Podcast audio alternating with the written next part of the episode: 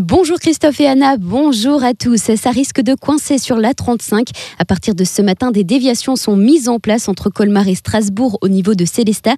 Jusqu'au 26 juillet, deux bretelles seront fermées entre l'échangeur numéro 16, les Maisons Rouges, et le numéro 17 de Châtenois. La circulation sera déviée en partie par la départementale 1083.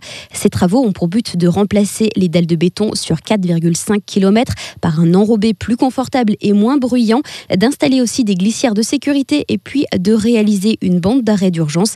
Pour des raisons de sécurité, la vitesse sera limitée à 70 km/h. Des bouchons sont à craindre notamment aux heures de pointe. Le QG des Gilets jaunes détruit durant le week-end dans l'agglomération de Colmar. Les pompiers ont dû intervenir à deux reprises dans la nuit de samedi à hier pour éteindre les flammes au niveau du rond-point principal du rassemblement des manifestants à Orbourg-Vire.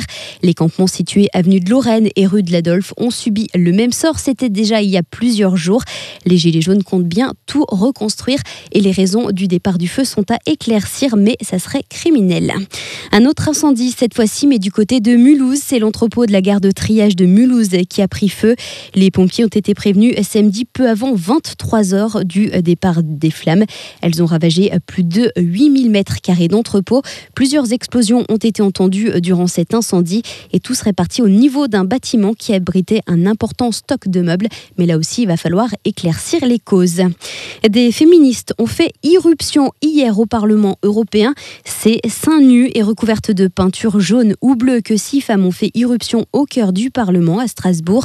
Âgées de 24 à 38 ans, elles se sont assises jambes écartées, ont déversé du sang de porc sur le sol. Elles ont finalement été expulsées par la sécurité. Deux personnes qui filmaient la scène de ces femmes ont été entendues par la police avant d'être remis en liberté dans la soirée. Et puis hier, c'était aussi journée porte ouverte au Parlement européen. Plus de 12 000 personnes ont pu visiter les bâtiments, une fréquentation qui a augmenté de 30% cette année. Ils ont pu s'informer sur le travail des députés européens et une manière aussi de les sensibiliser une semaine avant les élections européennes qui se dérouleront dimanche prochain partout en France et en Europe. Léa Némiri représentera le Haut-Rhin cette année. La jeune fille de Horbourg-Vire, âgée de 20 ans, a été élue samedi soir à Mulhouse devant plus de 400 personnes Miss Haut-Rhin 2019. En basket, la SIG a validé son ticket pour les playoffs. Les Strasbourgeois ont battu Gravelines samedi soir sur le score de 87 à 78. En quart de finale des playoffs, la SIG jouera face à Dijon. Premier match samedi, ce sera sur le terrain des Bourguignons. Match retour à la maison à Strasbourg et ça sera le 27 mai prochain. En football, pour la dernière à domicile, les Strasbourgeois se sont inclinés samedi soir. C'était face à Rennes, score final 2 buts à 0. Les Alsaciens sont 12e au classement de la Ligue 1 Conforama. Dernier match de la saison et pour espérer à l'aclore d'une très belle manière, eh bien, ça sera du côté de Et ça sera vendredi. Bonne matinée à tous et tout de suite retour de Christophe et Anna avec la musique.